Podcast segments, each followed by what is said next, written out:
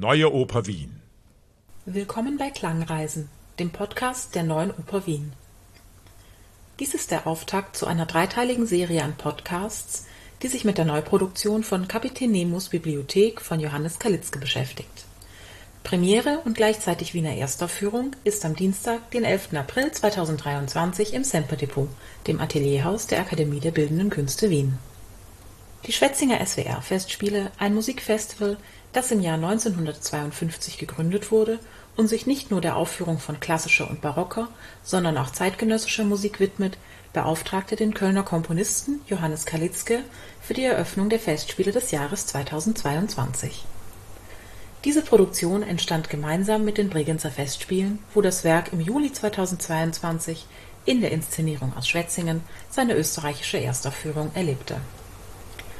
Walter Kubera, seit 1991 musikalischer Leiter der Neuen Oper Wien und seit 1993 deren Intendant, präsentiert dem Wiener Publikum mit Kapitän Nemos Bibliothek ein hochaktuelles Stück, das zwei zentrale Fragen unseres Lebens berührt: Herkunft und Identität Beides sind zentrale Aspekte unseres Lebens, die unser Verständnis von uns selbst und unsere Rolle in der Welt beeinflussen. Mit Johannes Kalitzki verbindet mich eine jahrelange Freundschaft, wo wir uns in gewissen Abständen ausgetauscht haben, künstlerisch, und leider bis zu diesem Zeitpunkt jetzt zu keiner Zusammenarbeit geführt hat. Und wie ich gehört habe von Johannes, dass er an einer neuen Oper schreibt, die in Schwetzingen dann auf uraufgeführt werden sollte, habe ich mich mit ihm und mit dem Werk näher auseinandergesetzt. Und ich fand diesen Stoff schon wahnsinnig interessant, weil es eben um die Identität eines Menschen geht, die Suche, woher komme ich und wohin gehe ich, was beeinflusst, mich meine Geburt, was beeinflusst mich und wie beeinflusst mich die Tatsache, wo ich geboren werde, in welchem Umfeld ich geboren werde, weil ich, wenn ich da geboren werde, ich als Mensch ja nichts dafür kann. Das ist purer Zufall, das allerdings mein Leben ganz entscheidend prägt, weil ich mich nicht da als Mensch nicht von in meiner Kindheit, mit der Entwicklung, mich von meiner Umwelt, von den sozialen und gesellschaftspolitischen Rahmenbedingungen nicht abkoppeln kann. Und dieses Werk behandelt eben diese Problematik. Noch dazu ist es so, dass das ein, die Neuper Wien ja eines ihrer Programmsäulen auch ist, ganz aktuelle Stücke dem Wiener Publikum zeigen zu können. Und da hat sich dieses das Stück wahnsinnig toll angeboten, das auf den Spielplan zu setzen. Ein weiteres kommt noch dazu, dass äh, Johannes Kalitzke seine Oper auch mit Puppenspieler konzipiert hat.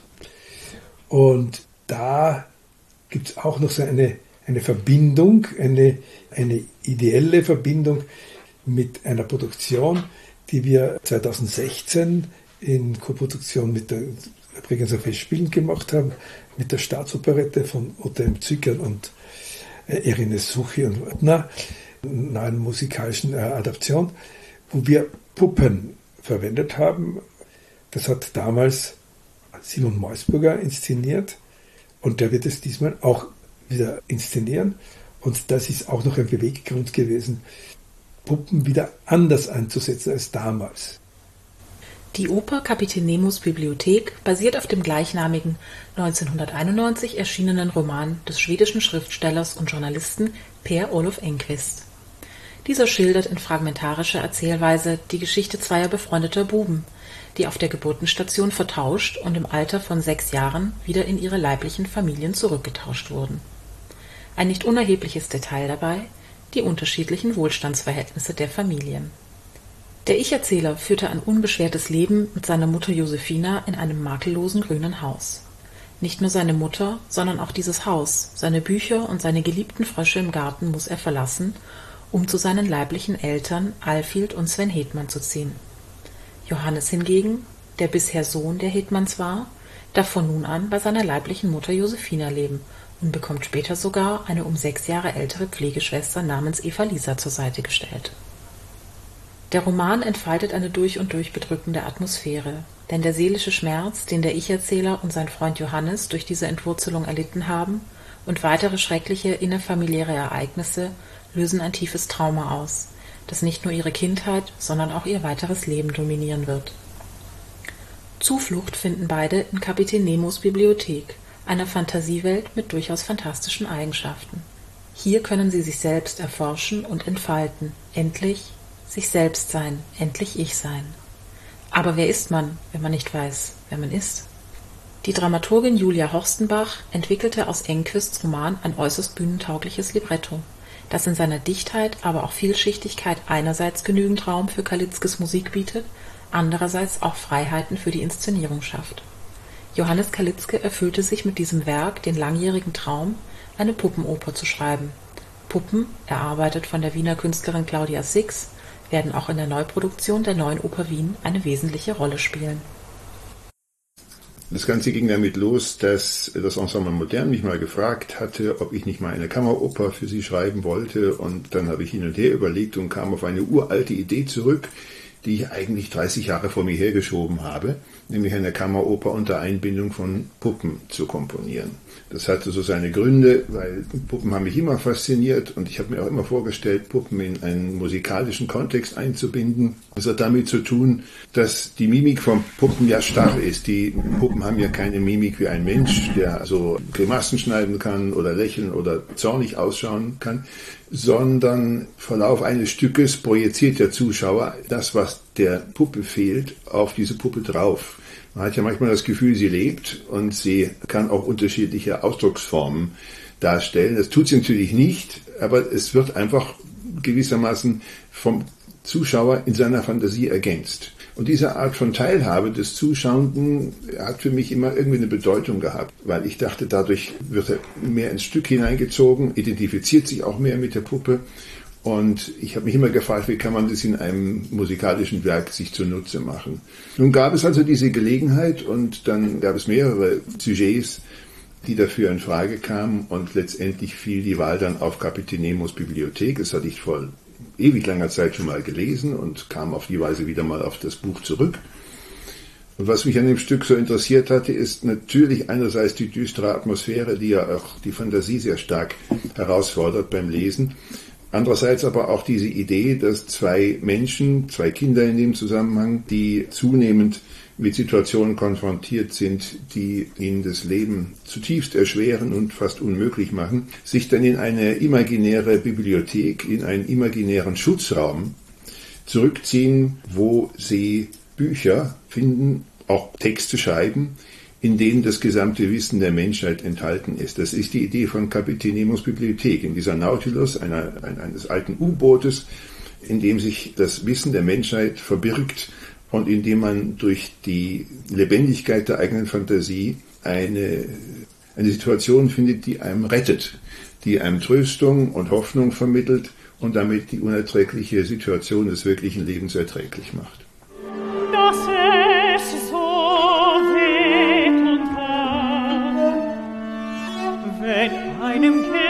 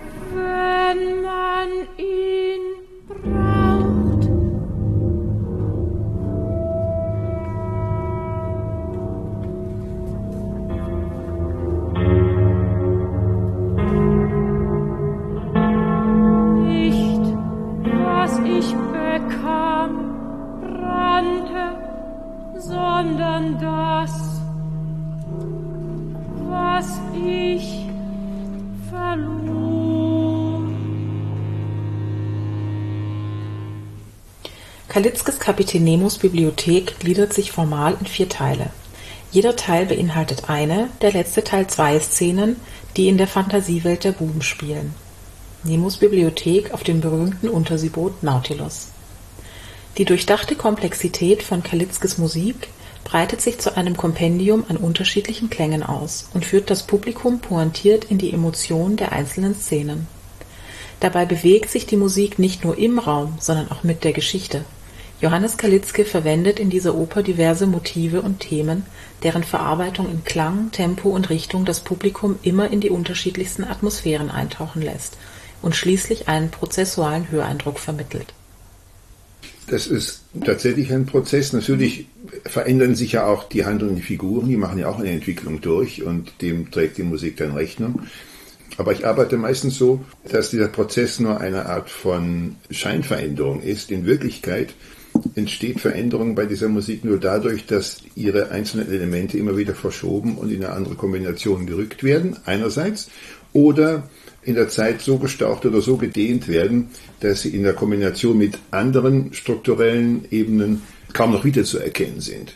Ich gebe jetzt mal ein Beispiel. Der allererste Anfang vom Stück ist ein sehr auffälliges Kontrabass-Klarinetten-Solo, wie so ein Loop, eine Schleife, die sich immer wieder um sich selber dreht. Und diese Rotationsfigur, die durchläuft eigentlich das ganze Stück bis kurz vor Schluss, wo das Haus verbrennt und die beiden Kinder davor stehen und schauen, wie ihr, ihr Leben damit eigentlich verschwindet.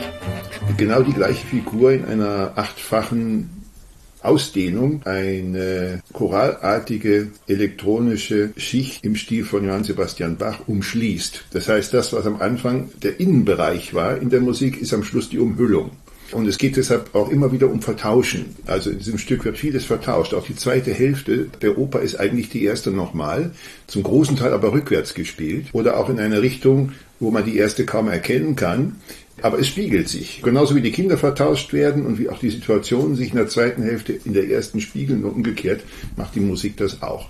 Das heißt, die Substanz, aus der sie gemacht ist, bleibt immer die gleiche, nur die permanenten Verrückungen und Dehnungen oder Stauchungen verändern das Geschehen und dadurch entsteht die Illusion eines Prozesses. Die Orchesterbesetzung der großformatigen Kammeroper, wie die NMZ, die neue Musikzeitung Kapitänemus Bibliothek nannte, besteht nur aus wenigen Instrumenten: Klarinette in B, Bassklarinette und Kontrabassklarinette, von einer Person gespielt, Posaune, Schlagwerk, E-Gitarre, Akkordeon, Viola, Violoncello und Kontrabass. Zu diesen analogen oder halbanalogen Instrumenten wie der E-Gitarre gesellt sich noch ein Sampler. Die Verwendung von Samplern ist nicht immer vorurteilsfrei, denn oft wird der unter Anführungsstrichen Computer im Orchestergraben nicht wirklich ernst genommen Dabei ist ein Sampler ein Musikinstrument, das ebenso vielfältig bespielt werden kann wie analoge Instrumente auch. Dazu speichert der Sampler aufgenommene Klänge jeglicher Art und kann diese in ihrer Reinform oder aber auch in veränderter Form wiedergeben. Die historischen Vorläufer der Sampler und nebenbei bemerkt der elektronischen Musik überhaupt liegen nicht etwa nur in der Nachkriegszeit. Schon 1928 nutzte der Architekt und Erfinder Emmerich Spielmann die photoelektrische Klangerzeugung systematisch in seinem Superpiano, zu besichtigen im Technischen Museum Wien. Der Sampler übernimmt in Johannes Kalitzkes Musik generell sowie auch in Kapitän Nemos Bibliothek eine wesentliche Rolle. Er wird in der Partitur behandelt wie jedes andere Instrument. Das Faszinierende an Kalitzkes Musik ist das Miteinander von analoger und elektronischer Musik. Die Verschmelzung dieser akustischen Welten, gepaart mit den Stimmen auf der Bühne, eröffnet einerseits der Geschichte neue Perspektiven andererseits auch dem Publikum neue Klangwelten, auf die es sich einzulassen lohnt. Ein Sampler ist eigentlich erstmal nur ein Keyboard, das nichts enthält als 88 Tasten. Und angeschlossen ist das Ganze an ein Notebook. In Notebook gibt es ein Programm mit der Möglichkeit, verschiedene Klänge dort auf Tasten zu belegen, sodass die Taste, die man später drückt, genau den Klang abruft, den ich vorher in dem Programm dort hingesetzt habe. Das heißt, das heißt, ich habe pro Bank 88 Möglichkeiten, einen Klang über eine Taste abzurufen. Das kann aber ein Klang sein, das kann auch eine ganze Sequenz sein. Das reicht von äh, 0 bis unendlich Sekunden, was man da eingeben kann. Entscheidend ist für mich immer, äh, dass man nicht auf Klicktracks angewiesen ist, wo der Dirigent dann ein Gerät im Ohr hat, das einen dauernd behindert. Äh, man hört die Hälfte des, der Instrumente nicht mehr, weil es dauernd tackert. Und auf der anderen Seite hat man nicht mehr die Möglichkeit, sich frei zu bewegen vom Tempo her. Man kann keine runden Übergänge mehr machen. Es ist, ist also überhaupt nicht sehr flexibel. Und das Musizieren besteht ja aus unvorhergesehenen Unregelmäßigkeiten, auch aus der Situation heraus. Denen wird man nicht gerecht, wenn man mit Clicktrack arbeitet. Deshalb habe ich mich vor einigen Jahren einfach darauf kapriziert, mit Samplern zu arbeiten, wo die Elektronik wirklich engmaschig abgerufen wird und am Dirigenten hängt und nicht umgekehrt. Die Rolle von der Elektronik in dem Stück hier speziell zwei Seiten. Die eine Seite ist ähm, eine Verlängerung der instrumentalen oder stimmlichen Spektren. Das heißt, es erklingen Klänge, die ein normales Instrument oder ein Sänger in dieser Höhe oder Tiefe nicht mehr produzieren könnte.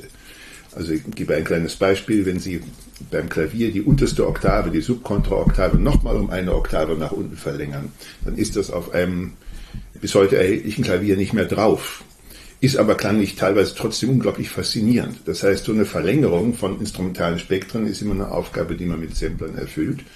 Gleichzeitig kann man aber auch Hybride herstellen. Das gibt es öfter in diesem Stück, dass man eine Stimme hat, die einen Ton singt.